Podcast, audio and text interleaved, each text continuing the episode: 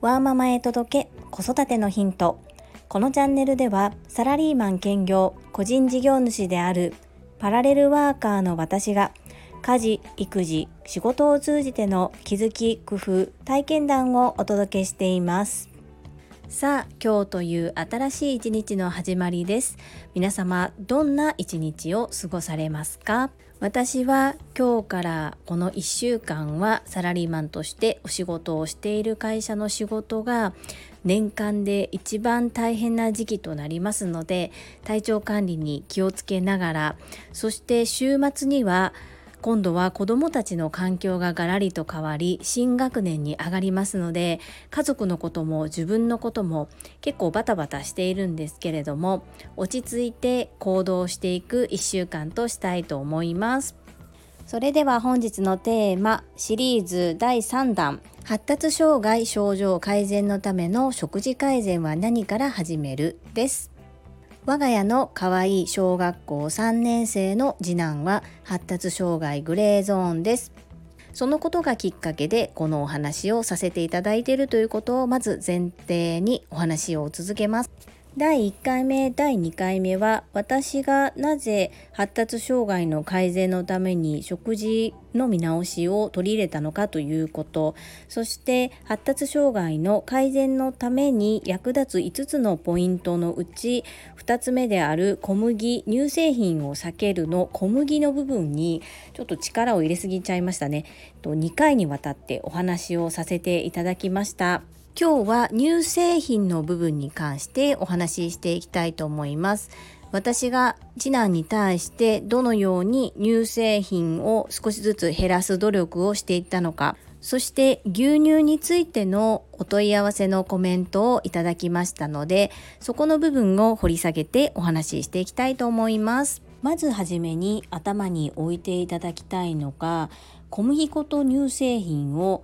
なぜ発達障害症状改善のために避けるべきなのか避けた方がいいのか。これはですね発達障害の方は腸内環境が良くない方腸が荒れている方が多いという研究結果が出ています。そしてこの腸を荒らす原因なのがグルテンとカゼインというふうに言われていましてこのグルテンを多く含む小麦とカゼインが含まれている乳製品この2つを避けるフリー要するに取り入れないことによって腸を荒らしている原因を取り除くことが発達障害の改善にいいというふうに言われています。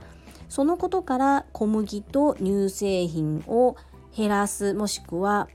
できるだけ取らないようにするということが発達障害の症状改善に役に立つというふうに言われている由来です。そこを信じるか信じないかは個人の自由だと私は思っているんですけれども何もしないよりは何か子どものためにできることはないかと思うのは親心ではないでしょうか。そこで私は次男のためにできるだけ小麦粉と乳製品を減らす努力をしております。乳製品に関してはうちの次男は牛乳大好きチーズが大好きどうしようと思っていました。これは小麦粉を減らした時と同じようにまずはいきなり取り上げるのではなくって量を減らすということを実施しました。1日に家ではコップにそうですね3杯ぐらい飲んでいた牛乳を喉が渇いたら牛乳という感じで飲んでたのでまずは1杯飲ませてその後からは喉が渇いているんだったらお水かお茶を飲もうねということで牛乳を全て取り上げるのではなく1日3杯飲んでいた牛乳を1杯に減らすことから始めました。そして第1回目からずっとお話ししておりますが学校の給食で出る牛乳やパンは私はそのまま食べさせています。自宅で私ができることということに焦点を当ててそこでできる範囲で少しずつ取り除いていくという努力をしています。チーズもおやつ代わりのように食べていましたのでそれも毎日食べるのではなく少しずつ量を減らし今では特にチーズだけを欲しがるということもなくなりました。牛乳も今も大好きですが1日そうですね1日1杯飲むか飲まないかのところまで来ています。なので小麦同様乳製品に関してもいきなり取り上げるのではなく少しずつ減らしていくという方法で1年が過ぎそれは成功したのかなというふうに思っています。完全な除去は行っておりません。そして牛乳に関してご質問をいただいておりましたのでお答えしていきたいと思うんですが私はあくまで専門家ではなくそして発達障害の症状改善のためという目線からの牛乳についてお話をしておりますので若干一般的な考え方とはずれているかもしれないことをご了承ください。その上で一般的に牛乳と呼ばれているものには5つの種類があります。牛乳成分調整牛乳低脂肪牛乳無脂肪牛乳特別牛乳です。これらは殺菌方法や脂肪分のところの調整は若干入るものの水を加えたり他の原料は全く加えていないものになります。この中で一番栄養価が高いのは特別牛乳その次が牛乳となり成分調整低脂肪無脂肪この3つの牛乳に関しては成分や脂質の調整が入っていますのでその分栄養価が下がる形となりますが基本的には何かを加えられたものではないので牛乳として取り扱われています。牛乳のコーナーにあって牛乳だと勘違いして購入されている可能性があるもののうちの一つとして加工乳というものがあります。加工乳は牛乳ではなく他の乳製品を加え成分を調整したものになります。この加工乳のことを牛乳の近くにあって牛乳と似ているので牛乳だと思って飲んでいる方がいらっしゃいます。これがいいとか悪いとかではなくって牛乳ではないんだよっていうことを知っていただけたらいいのかなというふうに思います。いずれにせよ発達障害改善のための乳製品を取り除くということであれば5つの種類の牛乳であってもその牛乳に近い加工乳であってもいずれも乳製品ですのでできればどちらも減らしたいそんな感じですね。なので我が家ではあまり影響がない部分に関しては豆乳を利用するようにしています。直接飲むとなるとやっぱり豆乳は嫌がりますので量を減らして牛乳を飲ませる。そしてお料理やケーキ作りなどに使う時は積極的に豆乳を使っています。豆乳も成分調整無調整いろいろありますので我が家は無調整の有機の豆乳を使うようにしています。我が家の場合では乳製品を減らすためにしていることとして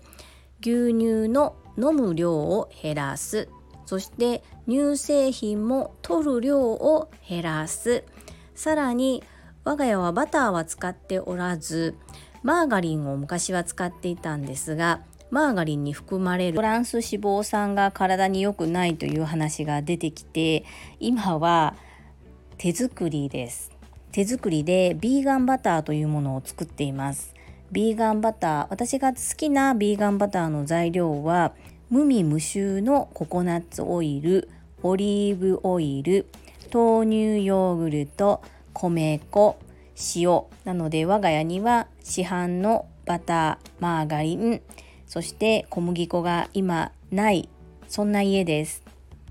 これがですねそんなのいちいち作るの面倒じゃないって思われがちなんですがもう私がこの味を気に入ってしまって これが大好きなのであのお料理にも使ってますし実際に焼いたパンにもこのビーガンバターをつけて食べさせています。ビーガンバターはいろんな方がレシピを出されているんですけれども私が好んで使っているのは森の米パンさんの開発されたビーガンバターのレシピです。このレシピは YouTube に無料動画で作り方が上がっておりますし実際に私が発達障害グレーゾーンの次男のためにこのビーガンバターを作り出したということを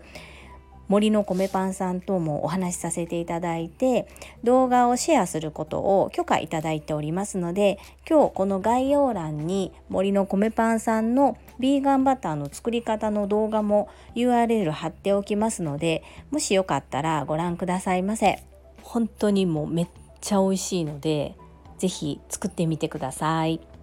それでは本日も最後までお付き合いくださりありがとうございました最後に一つお知らせをさせてください。3月26日、タレントの美容研究家忍者みやゆうさん、公式 YouTube チャンネルにて私の主催するお料理教室ジェリービーンズキッチンのオンラインレッスンの模様が公開されております。オンラインレッスンってどんな感じなのかなということなどが10分程度でご覧いただける動画となっておりますので、こちらもぜひご覧いただけると嬉しいです。それではまた明日お会いしましょう。ママの笑顔サポータージュリでした。